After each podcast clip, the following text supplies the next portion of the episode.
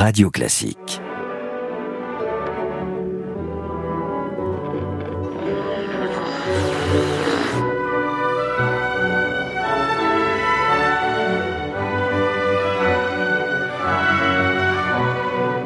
Y a quatre cardinaux dans l'histoire de France, quatre personnages extraordinaires, le cardinal de Fleury, le cardinal Dubois, le cardinal Mazarin et surtout celui qui d'une certaine manière a donné la note et qui a été leur père à tous, l'homme en rouge, le cardinal de Richelieu. Je dis l'homme en rouge tel qu'il apparaît sur les portraits de Philippe de Champaigne, et notamment sur cet étonnant portrait où on le voit sous toutes ses faces, ses faces d'aigle d'une certaine manière. Il avait de l'allure, le cardinal de Richelieu. Bonjour Gérald. Bonjour Franck. Et c'est d'ailleurs ainsi que le présentait Victor Hugo aussi. oui, hein. Hein. Alors aujourd'hui, effectivement, Franck, on a rendez-vous avec un, un sacré personnage de l'histoire de France, donc le cardinal de Richelieu. Euh, qui avait, on peut le dire, la raison d'État euh, chevillée au, corps. Il aura servi la monarchie avec un, un dévouement euh, assez incroyable, une loyauté même. Hein.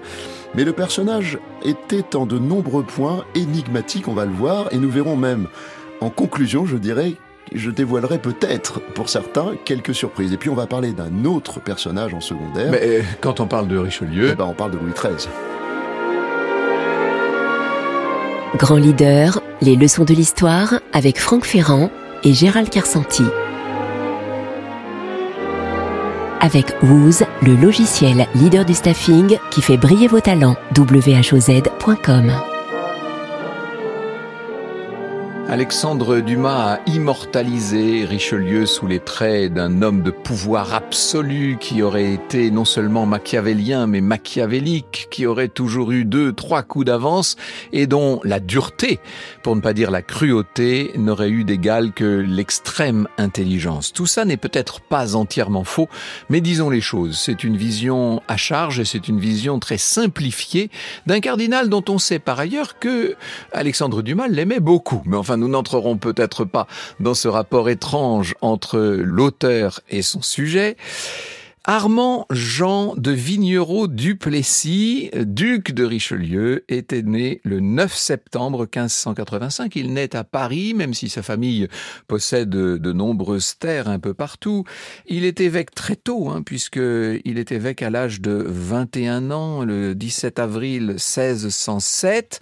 Il sera l'évêque de Luçon. Et on sait qu'aujourd'hui encore, lorsqu'on se promène du côté de Luçon, eh bien, l'image, euh, l'empreinte de Richelieu demeure euh, vivante. Alors, ça va lui permettre, cet évêché, d'être député du clergé aux États généraux de 1614, extrêmement important ce début de la régence de Marie de Médicis après l'assassinat du roi euh, Henri IV, les États généraux de 1614-1615 qui vont tourner essentiellement autour de la question fiscale, ça tombe bien, c'est la question qui, entre toutes, passionnera Richelieu, dont l'idée de l'État est en quelque sorte en avance sur son temps. Il a été aumônier d'Anne d'Autriche dès le, mariage hein, euh, avec, euh, avec le jeune Louis XIII, donc dès l'arrivée en France de cette infante d'Espagne devenue reine de France. Il sera pendant plus de 30 ans secrétaire d'État à la guerre. vous allez me dire ça suffirait largement à le faire entrer dans l'histoire, sauf que à partir de 1622, il est cardinal et surtout à partir de 1624, il est le principal ministre. Et oui, on va célébrer l'année prochaine le quatrième centenaire de l'accession au pouvoir du cardinal de Richelieu, qui va désormais concentrer entre ses mains les ministères des Affaires étrangères, de l'Intérieur, de la guerre, de la marine, avec quelques très grands chantiers dont nous allons parler avec euh, Gérald. D'abord un chantier qui n'est pas négligeable, qui est celui de la paix intérieure et de la paix civile. Il s'agit de solder une fois pour toutes ces guerres de religion qui ont complètement déstabilisé la France pendant toute la deuxième moitié du XVIe siècle. Et l'on peut dire de Richelieu que, évêque et cardinal ou non, il n'est pas tendre avec la religion réformée. Hein. C'est le grand ennemi des protestants. Il va d'ailleurs liquider les places fortes du royaume, faire le siège de La Rochelle. Les ai besoin de, vous le, de, vous le, rappeler, bien sûr. Bon, d'autres grandes affaires pour Richelieu. Il y en a deux essentiellement. D'abord, la guerre qu'il mène contre les Habsbourg euh, pendant toute la guerre de 30 ans. Cette guerre de 30 ans aura duré en tout de 1618 à 1648. C'est Mazarin, l'élève de Richelieu, qui la clôturera. Cette guerre de 30 ans que Richelieu va faire sur tous les fronts avec l'aide d'un roi qui aime la bataille, ça tombe bien, Louis XIII. Et ça, c'est d'une certaine manière la deuxième, sinon la première des grandes affaires du cardinal de Richelieu, et nous aurons l'occasion évidemment d'en parler tout à l'heure quand on va parler du roi, c'est que Richelieu a été d'une certaine façon le soutien, le tuteur, le conseiller, mais aussi le censeur d'un roi Louis XIII qui n'était pas si mal inspiré qu'on pourrait le croire, mais qui ne possédait pas un quart de sa force de caractère. Néanmoins, Richelieu est un homme inquiet, instable, constamment euh, sur le qui-vive, et qui a cette phrase tellement remarquable et que personne n'a oublié. Il dit Les quatre pieds carrés du cabinet du roi sont pour moi plus difficiles à tenir que tous les champs de bataille de l'Europe. C'est une phrase qui est euh, magnifique et qui dit à quel point la grande affaire de Richelieu sera été en quelque sorte le bras de fer, l'espèce de bataille inégal, le combat inégal qu'il aura mené pendant presque toute sa vie avec le roi Louis XIII. Il aura aussi à déjouer de nombreux complots, car, ça c'est assez étonnant, ses ennemis ne dételle jamais. Il est devenu la bête noire d'un certain nombre des princes, des anciens ministres, de tout ce qui avait autrefois été la cour de la première régence de Marie de Médicis, et évidemment, on essaie de le supprimer. Il va échapper à un nombre invraisemblable de complots et d'attentats. Généralement, ça se passe très mal pour les conjurés qui finissent sur l'échafaud, bien entendu. C'est un homme étonnant, Richelieu. On a un peu de temps pour en parler avec Gérald. C'est le grand Corneille, le merveilleux Pierre Corneille, dont il avait été d'ailleurs un des auteurs attitrés, qui, au moment de la mort du cardinal, dira qu'on parle en bien ou mal du fameux cardinal, ma prose ni mes vers n'en diront jamais rien, il m'a fait trop de bien pour en dire du mal, il m'a fait trop de mal pour en dire du bien. Personnalité ambivalente d'une certaine façon. Hein. Ouais, ça c'est une citation qui reste hein, parce qu'elle est, elle est très puissante d'une certaine façon. Tu citais tout à l'heure la fameuse citation les quatre pieds carrés du cabinet. c'est important parce que ça nous dit qu'ils avaient lui le cardinal. Les quatre pieds carrés, c'est-à-dire la surface de la, de la pièce. Hein. De la pièce, exactement. Et en fait, euh, ils avaient lui le cardinal et le roi une relation qui était très forte. On pourrait même parler d'une certaine façon d'amitié oui, c'est une amitié très profonde. Ouais, sur la fin de leur vie, et, en particulier parce que la maladie les rapprochait. D'ailleurs, on peut le dire, puisque je crois qu'à certains moments, ils rapprochaient les lits l'un au ah, ça, pour qu'ils puissent se parler. C'est tout à fait à la fin, oui, c'est après le siège de Perpignan en 1642. Quand ils étaient vraiment à la fin de, de leur vie. Mais Richelieu n'aura certainement pas aimé, euh, n'aurait certainement pas aimé cette, cette expression, parce que quelque part, il avait une forme de respect pour la fonction du roi et pour la monarchie. Et en fait, il n'avait pas du tout euh, l'idée de devenir l'ami du roi. Non, non, il en était le serviteur. Il en était le serviteur, absolument. Et comme tu l'as dit, il aura, et ça c'est pas rien quand on va analyser tout de suite le leadership de Richelieu, il aura vécu finalement la, la peur au ventre quasiment toute sa vie, de se faire disgracier et de perdre toutes ses prérogatives. Alors, peur d'autant plus forte, comme tu l'as dit, parce qu'il y a eu un nombre de manigances et de complots contre lui qui font que ça a un peu scellé son caractère. Euh, et cette peur n'a fait que se renforcer parce que, tu le disais, mais il a eu encore plus de peur après l'assassinat de, de Concino Concini, qui a été commandité par Louis XIII lui-même. Donc quelque part, ça n'a fait que renforcer ses doutes. Il a eu un exil d'ailleurs, euh, Richelieu, ainsi que, que Marie de Médicis, dont il était le, favori. Mais euh, s'il était sur ses gardes, bah, il avait quand même un talent politique assez incroyable, là on va rentrer dans son leadership, qui lui a permis de revenir en grâce quand même assez rapidement. Alors, quelles sont ses qualités de leadership? Elles sont indéniables et elles sont immenses. C'est presque un leader par excellence, lui aussi. Hein. Alors, physiquement, il n'est pas forcément avantagé. Non, mais il a du charisme. Hein. Voilà. Il est petit, il est maigre, euh, il, bon, il n'est pas très avantagé, mais il a euh, une prestance absolument incroyable qui lui donne justement un charisme. Il a un caractère retors, on peut le dire, une, fermeté qui frise parfois l'intransigeance. Même souvent, je crois qu'on peut le dire. On peut le dire. Il est redouté, il inspire une véritable crainte. Alors, si on le dit ouvert, en général, euh, moi je dis plutôt que malheur à ceux qui se mettent en travers de sa route. Hein, ça se finit jamais très très bien. Alors, il est surtout doté d'une intelligence très rare, il est très très intelligent, très habile, et la raison d'État c'est est le fil conducteur de, sa démarche euh, tout au long de sa vie. Alors c'est, disons-le, une sorte de surdoué, doté d'une mémoire, on peut le dire, incomparable, et avant de prendre ses décisions, même s'il aime montrer l'inverse, en fait il écoute, il écoute, il écoute, il consulte beaucoup, on dit il faut écouter beaucoup et parler peu pour bien agir au gouvernement d'un État, c'est ce qu'il disait.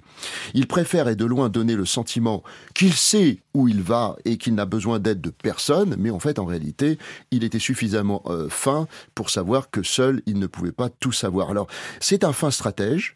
Il apporte au roi ce que ce dernier n'a pas en réalité, l'aisance notamment dans la communication et la clarté d'une vision, puisqu'on sait que le roi aimait, on en reparlera tout à l'heure, mais il aimait les écrits courts, très faciles à comprendre. Alors, Richelieu avait bien compris euh, le fonctionnement euh, du roi Louis XIII, et ainsi il résuma pour le roi et pour ses ministres une sorte de plan d'action, on pourrait dire ça comme ça, pour la France. Et ça se résume en trois points, très simples. Anéantir la puissance politique du protestantisme en France, tu en as parlé, et ça c'est clair que c'était un de ses objectifs. On va voir tout à l'heure comment il l'a fait. Deux, s'attaquer à la noblesse non respectueuse du roi, ce qu'il appelle les grands.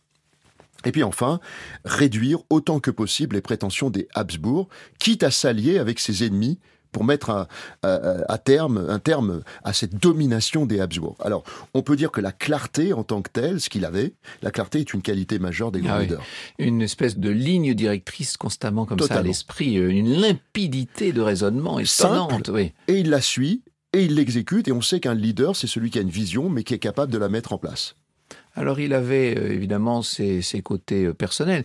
Euh, je sais que tu en diras un, mot hein, tout à l'heure de ses lubies, de cette espèce de passion qu'il avait pour les chats. Il avait toujours des chats autour de lui. Alors tout le temps. on a dit au 19e siècle que les chats étaient là surtout pour goûter les mets qui lui étaient présentés et pour servir de goûteur pour éviter qu'on ne l'empoisonne. Mais ça va bien au-delà de ça. C'est une vraie passion comme, comme certains qui aujourd'hui aiment les chats. Quoi. Vraiment, il je pense qu'il aimait les chats. Il, aimait les chats. Il, il, se mettait parfois à chanter. Enfin, c'était un drôle de bonhomme quand même. Hein. J'en parlais tout à l'heure, mais oui, vrai, très, drôle. On doit pouvoir parler d'une forme de ductilité mentale assez extraordinaire, soutenue par un caractère, comme on en connaît certes très peu, Peut-être faudrait-il aller d'ailleurs chercher dans les ressorts d'une enfance difficile cette force de caractère qui servira tellement la monarchie au premier chef et accessoirement la France.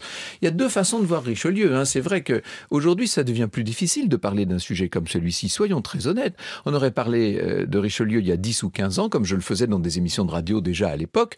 On aurait pu se permettre d'être presque monovalent, presque univoque. Aujourd'hui, il faut être plurivoque et il faut estimer que Richelieu, sans doute, était d'un tempérament euh, qu'il faudrait, euh, au regard d'un certain nombre de normes morales d'aujourd'hui, critiquer parce que il n'était pas respectueux. Voilà, ça, il faut le dire. Il pouvait ne pas être respectueux. Il pouvait ne pas être respectueux. Certes, il respectait le roi et la monarchie. Certes, il respectait la religion au-delà de tout. Mais pour le reste, il lui arrivait d'être d'une très, très, très grande immoralité, même, disons les choses. Bah, c'est-à-dire que sa vision, c'était pour servir le roi, tout est possible. Exactement. D'ailleurs, on dit, alors ça, est-ce que c'est vrai ou est-ce que c'est un mot apocryphe, mais on dit que sur son lit de mort, son confesseur lui, lui demande d'avouer ses, ses, ses, péchés. Il dit, je n'en ai jamais commis que pour le service de l'État. Donc c'est vraiment ça la ligne directrice. Avec, nous dit Arnaud Tessier, qui est un de ses grands, sinon son plus grand biographe euh, à ce jour. J'aime aussi beaucoup ce qu'écrit Michel Carmona sur, euh, sur Richelieu.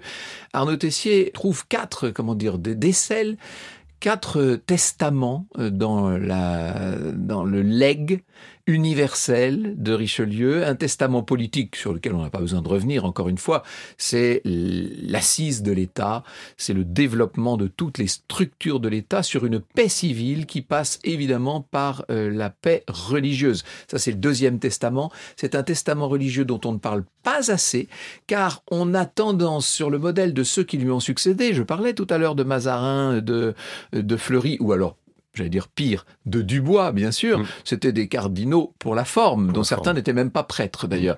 Mais lui était un vrai prêtre, un vrai évêque, un vrai cardinal, qui d'ailleurs a beaucoup euh, travaillé sur la, la, théologie et dont on doit pouvoir considérer qu'il est un des penseurs de ce qu'autrefois on appelait la contre-réforme et qui est devenu dans l'université d'aujourd'hui la réforme catholique, c'est-à-dire la, la réponse de l'Église apostolique et romaine à la réforme protestante. qui avait eu lieu euh, au siècle précédent. Un testament qu'il ne faut pas oublier, qui est littéraire et artistique, et moi je suis assez attaché à ça, peut-être par goût et par passion pour Corneille, mais il faut savoir à quel point le cardinal était passionné de théâtre, à quel point il, il aimait écrire, il aimait la belle langue, il était lui-même critique littéraire, il est fondateur de l'Académie française, ne l'oublions pas quand même. Hein. C'est lui, qui, d'une certaine manière, va aider à formaliser la langue et à mmh. lui donner des règles fixes. À la structurer. À la structurer, cette, cette sublime langue qu'on connaîtra au siècle suivant, à l'époque de Voltaire et Rousseau, eh bien, c'est sous et par Richelieu qu'elle est née d'une mmh. certaine manière. Et puis, bien sûr, n'oublions pas le testament privé qu'il a écrit alors qu'il se trouvait dans, dans le Midi et qu'il commençait à aller vraiment très mal à l'automne de 1642. Il est assez fataliste d'une certaine manière. C'est là qu'on se rend compte que ce n'est pas un ambitieux au sens classique du mot. Richelieu s'en remet à Dieu de tout d'une certaine façon. C'est vrai. Et euh, ce qu'on peut dire, parce qu'il s'en remet à Dieu, mais en même temps, son moteur, c'est l'État. Et s'il est un homme qui peut s'enorgueillir du label de serviteur d'État, c'est bien euh, le cardinal Richelieu. Alors pour lui, servir la couronne, c'est un sacerdoce, c'est le mot qui convient en réalité. Son testament politique en atteste. Il nous dit que les intérêts publics doivent être l'unique objectif et passer avant toute autre chose, ce qu'on disait un petit peu tout à l'heure. Alors, celui que Victor Hugo, comme je le disais tout à l'heure, décrivait comme l'homme à la main sanglante, à la robe écarlate, veut faire de Louis XIII, et ça c'est le grand projet de sa vie, un grand roi malgré ses handicaps, parce qu'il en avait, le roi Louis XIII.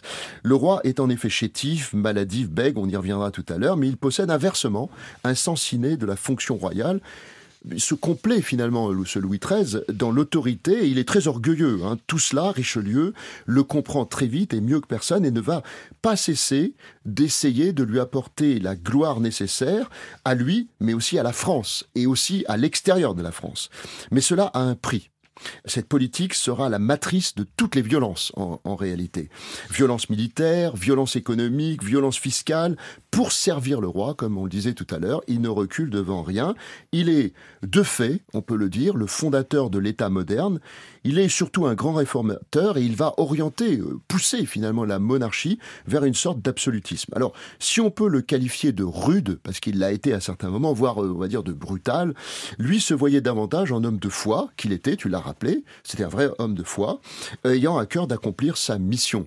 Alors, euh, vont en faire les frais on peut citer. Oh là là, alors euh, allons-y. la liste est longue, mais euh, on va en citer trois grandes catégories. Les protestants, bien sûr, le siège de La Rochelle est, absolument meurtrier, puisque 20 000, 20 protestants vont y laisser euh, leur vie, et le cardinal ne va pas fléchir. Ah il va aller au bout de sa mission, de ce qu'il considère être sa mission. En feront les frais également ce que j'appelais tout à l'heure les grands, c'est-à-dire euh, ces nobles qui, de son point de vue, euh, n'étaient pas assez reconnaissants. et, des princes, disons les choses. Hein. C'est d'ailleurs toute la vieille tradition de la monarchie française qui rabaisse les princes pour relever le peuple, d'une certaine façon. Hein. Euh, il y a deux phrases que je voudrais citer parce qu'elles sont quand même assez puissantes. Grands, il parle des grands, grands qui, abusant des biens que le roi leur a faits et de la puissance qu'ils tiennent de sa majesté, ne s'en sont servis que pour se rendre criminels. Alors, le terme avait peut-être pas le sens qu'on lui donne oh, aujourd'hui, mais quand même, quand même. je dirais même moi que le terme avait un sens peut-être encore plus fort qu'aujourd'hui, et simplement il faisait allusion au crime commis contre sa propre personne. Exactement.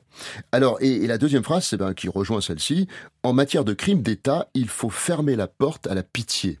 ça donne bien une idée de ce qu'il était. Et puis, en feront les frais également les paysans, parce que, eh bien, il va réprimer euh, leur révolte, notamment quand il augmente les prélèvements fiscaux et que les paysans vont se révolter. Ben, il va être assez ferme.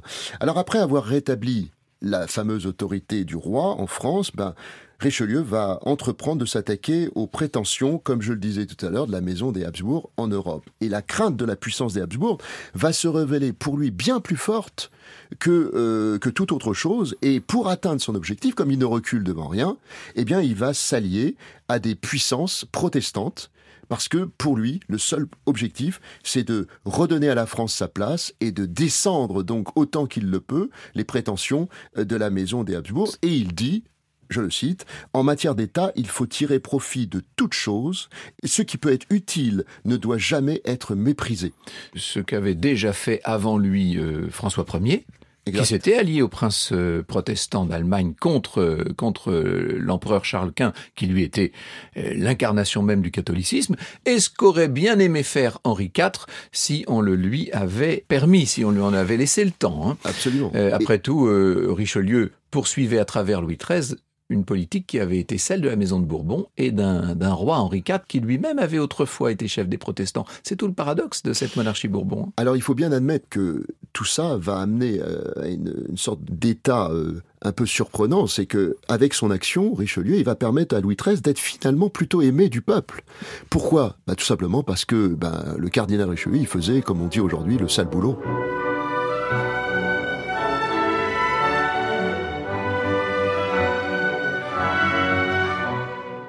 Louis XIII est évidemment le, fils d'Henri IV, mais il est bon de le rappeler quand même de temps en temps.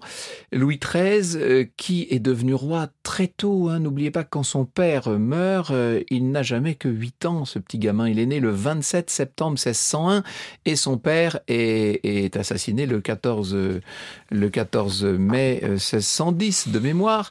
Donc évidemment, c'est pour lui, c'est une minorité difficile et c'est Marie de Médicis qui va assumer le pouvoir pendant ce temps-là. Et on sait que la mauvaise reine Marie de Médicis, si je devais simplifier les choses, euh, la Florentine avait donné le pouvoir à, ce couple effroyable composé de Concino Concini et de Leonora Galigai, et que sous l'influence de ces deux-là, elle était partie vraiment très loin dans ce qu'on pourrait appeler une forme de trahison. Et d'ailleurs, c'est Louis XIII qui, à travers son favori de l'époque, euh, Monsieur d'Albert de Luynes, va faire assassiner, va laisser assassiner Concini. Et à ce moment-là, il pourra dire maintenant, à présent, je suis roi. il, avait 16 ans à l'époque. Hein. Et euh, c'est là qu'il s'est senti investi de sa mission. Et oui, là il est, il est investi de sa mission. Et ce, ce roi, eh bien, tu l'as dit, Gérald, évidemment, il pâtit d'un tempérament complexe. Ce n'est pas qu'il soit sot, loin de là, il est même intelligent. Ce n'est pas euh, qu'il manque de grandeur, au contraire, il incarne à la quintessence la majesté. Ce n'est pas qu'il soit sans courage, puisqu'il va se révéler très efficace sur les champs de bataille. Et ce n'est pas non plus qu'il n'ait pas l'amour de la France et de l'extraordinaire mission euh, divine qui est la sienne, qui est d'être roi de France et de Navarre, non. Mais tout cela est contrebattu par un tempérament complexe, une affectivité profuse et très mal contrôlée, par euh, beaucoup de difficultés intimes. Disons les choses clairement, le roi préfère les hommes, ce qui évidemment à cette époque n'est pas très simple à vivre, d'autant plus qu'il ne le vit pas lui-même, qu'il ne l'assume pas lui-même, et autour de lui, eh bien, on va tout faire pour essayer de lui rendre la tâche euh, le plus facile possible, mais ça ce sera d'abord et avant tout le rôle de Richelieu. Et pour ça, il faut que Richelieu se batte contre la reine-mère, contre Marie de Médicis. Alors il y aura un exil, il va, c'est Richelieu qui va réconcilier la mère et le fils. Et puis ensuite il y aura cette journée des dupes de novembre 1630, quand vraiment Richelieu, alors là, décide de prendre le pouvoir. Mais s'il, s'il prend le pouvoir en 1630, c'est parce que Louis XIII le lui a permis. C'est parce qu'au dernier moment, acculé, poussé dans ses derniers retranchements au moment où il faut qu'il fasse un choix, Louis XIII fait le choix de Richelieu et non de sa mère et de la coterie qui l'entoure.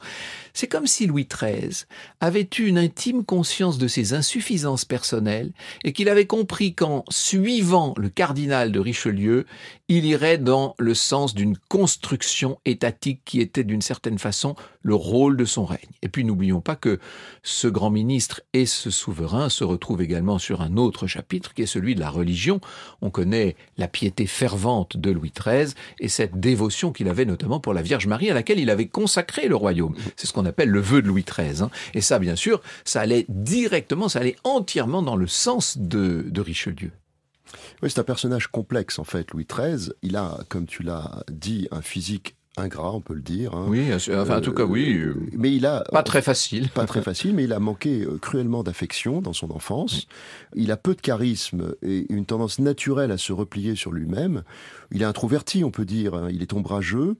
Tout cela accentué par des troubles d'élocution. Ce que va lui apporter. En, Alors je ne sais pas qui de la poule ou de l'œuf, il est très probable que les troubles d'élocution soient liés au fait qu'il n'était pas sûr de lui et qu'il avait le sentiment intime de son insuffisance. Hein. Exactement, c'est-à-dire que c'est une, une, suite et, et, en fait, sur le papier, il n'est pas très avantagé, mais en même temps, sa destinée, c'est d'être roi et il va très tôt affirmer sa volonté d'assumer son autorité royale. Et Richelieu l'a très vite compris. D'ailleurs, Richelieu disait, je soumets cette pensée, comme toutes les autres, à votre majesté pour signifier au roi qu'il ne tentera jamais de gouverner à sa place. Et il a bien raison parce que euh, Louis XIII ne partage pas son autorité et ceux qui l'ont oublié l'ont payé très cher. Alors pour autant, beaucoup d'inexactitudes ont été écrites au sujet euh, de ce roi. On a dit euh, bien souvent qu'il était, il se pliait finalement au cas de volonté de Richelieu et rien n'est plus faux. il avait en réalité beaucoup de caractère et nombre de favoris qu'il a eu, Louis XIII, en ont fait également les, les frais. Alors pour comprendre un peu plus la personnalité de Louis XIII, il faut se souvenir, comme tu l'as dit, qu'il était très pieux, profondément catholique, et il avait horreur du péché. C'était pour lui quasiment une obsession. Alors il a fait beaucoup de choses, hein, euh, Louis XIII. Il a créé la Compagnie des Mousquetaires, il a émis le premier Louis d'Or, il s'est intéressé aux arts, comme tu l'as rappelé, à la musique, à la peinture. Il composait lui-même, d'ailleurs. Et il composait lui-même. Mais je crois qu'il faut surtout dire que euh, c'était avant toute chose un roi soldat. Mhm. C'est l'expression que. C'est sur le champ de bataille qu'il arrivait à se transcender et à oublier toutes ces, toutes ces difficultés intimes. En fait. Absolument, et on peut se rappeler de cette citation le dernier grand roi de guerre à la manière médiévale, partageant la rude vie du soldat et des camps. Parce qu'il était sur le terrain. Il n'était pas euh, à distance, il allait sur le terrain. Depuis toujours, il a une double passion la guerre et les chevaux. Alors c'est un excellent cavalier, il se trouve fréquemment sur les champs de bataille, comme je viens de le dire, où il montre un grand courage, c'est une qualité énorme pour les leaders, et quand on est en paix, eh bien c'est la chasse qui devient son passe-temps favori. On dit que Rouvroy, le père du célèbre duc de Saint-Simon, avait lui-même acquis son duché péri de cette manière, parce qu'il avait trouvé une façon très pratique de permettre au roi de passer d'un cheval à l'autre sans avoir à mettre le pied par terre. Et le roi avait été ébloui par ça, il, il en avait fait un duc. Alors, ce qu'on peut citer, c'est quand même cette euh, citation de Louis XIII qui parle de, Richelieu pour montrer à quel point les deux hommes étaient liés et à quel point ils se sont complétés finalement. Et, et c'est ainsi qu'ils ont pu gouverner ensemble. Il disait le cardinal de Richelieu est le plus grand serviteur que la France ait eu. Et il en était intimement conscient conscient et convaincu. Et pour Richelieu, ça n'était pas très simple de, de s'occuper de ce roi. Alors, il faut bien reconnaître que Richelieu, de temps en temps, euh, essayait de, de manipuler ce roi. Il lui présentait de mauvaises solutions, en sachant très bien que ça déplairait au roi et que, finalement il se rangerait à son avis. Il euh, manipulait aussi ses favoris, et notamment le petit Saint-Marc, hein, qui a été le grand favori, peut-être on peut dire le, grand amour de Louis XIII, et que... Grand amour et, une, et la grande victime. et la, grande victime, parce que Richelieu en avait fait son âge et quand il s'est retourné, contre Richelieu, évidemment, il y a laissé la vie. Ça, s'est mal passé. Mais ce qui est assez intéressant quand on parlait tout à l'heure euh, de cette stratégie de, de lutter contre l'hégémonie des Habsbourg, c'est assez intéressant de voir que les deux, qui étaient pieux, tous les deux bien sûr, mhm, un homme d'église et un homme de foi, n'ont pas hésité, à l'inverse de Marie de Médicis, à s'allier avec les, euh, protestants, parce que pour eux, ben, l'intérêt de la France passait au-delà de tout. Alors si euh, Louis XIII n'honorait pas beaucoup sa femme euh, Anne d'Autriche, ah, il lui a quand même permis de lui donner deux enfants, et, pas le futur Louis XIV et, son frère Monsieur, bien sûr. Lui, le cardinal, en revanche, tout en restant, j'allais dire en tout bien, tout honneur, d'homme d'église, en tout cas dans son dans son âge mûr, aimait beaucoup les, les, dames, lui, en revanche. Hein. Il était ah entouré, de, ah entouré de toutes sortes de, de figures féminines. Eh ben, en fait, euh, ça me permet d'aller sur la conclusion et que j'ai appelé les surprises de Richelieu. Voilà. Parce qu'il nous réserve quelques surprises, ce Richelieu. Alors déjà, on peut dire qu'il a jamais vraiment été en bonne santé. Ça, il partageait ça avec Louis XIII. Mais euh, dans, les dernières années de sa vie, il souffre de fièvre récurrente. On pense qu'il a eu la malaria, la goutte, une tuberculose intestinale, des hémorroïdes qui lui vaudront, euh, ces hémorroïdes, le surnom de cul pourri. Désolé, c'est pas très beau. Et c'est la raison pour laquelle il était presque toujours debout. Il s'asseyait peu. Il marchait très souvent. Mais ce qu'on le sait moins peut-être, ou qu'on ne, on ne dit pas, peut-être on ne révèle pas dans les livres d'histoire suffisamment, mais c'est qu'il a, il a attrapé une, ce qu'on appelle aujourd'hui une gonorrhée, mhm. c'est-à-dire en d'autres termes une MST, une maladie sexuellement transmissible, qu'il a. Ça, il était tout jeune là. Qu'il a contracté quand il était très jeune et qu'il était en formation militaire. Mhm. Alors, et, oui, parce que la deuxième surprise, c'est qu'il aimait, comme tu l'as dit, les femmes en particulier. il a vécu la dernière partie de sa vie avec la duchesse d'Aiguillon, euh, Madame de Combalet.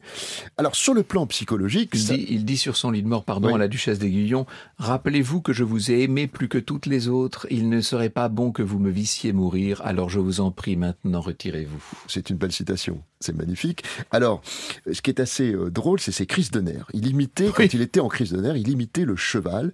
Il hennissait en sautant autour d'une table et en jetant les dossiers à la figure de ses ministres et de ses collaborateurs. Et quand, après une sommeil, ben, il se réveillait, il se souvenait plus de rien.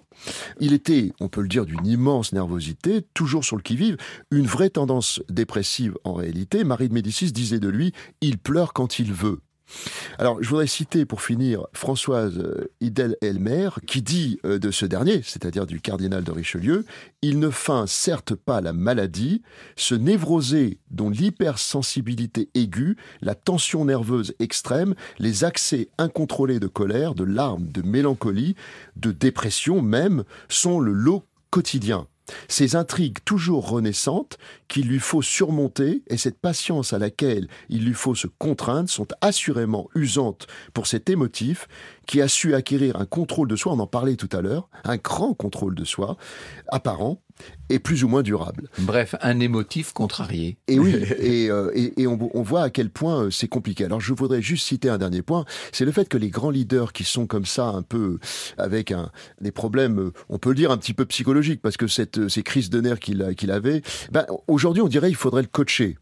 Et en fait, en réalité, il l'a été, puisque pour lui, euh, son coach, ça a été euh, François Leclerc du Tremblay. Le Père Joseph. Qu'on appelle le Père Joseph, et qui l'a aidé dans son ascension, qui a été très influent, il était très intelligent.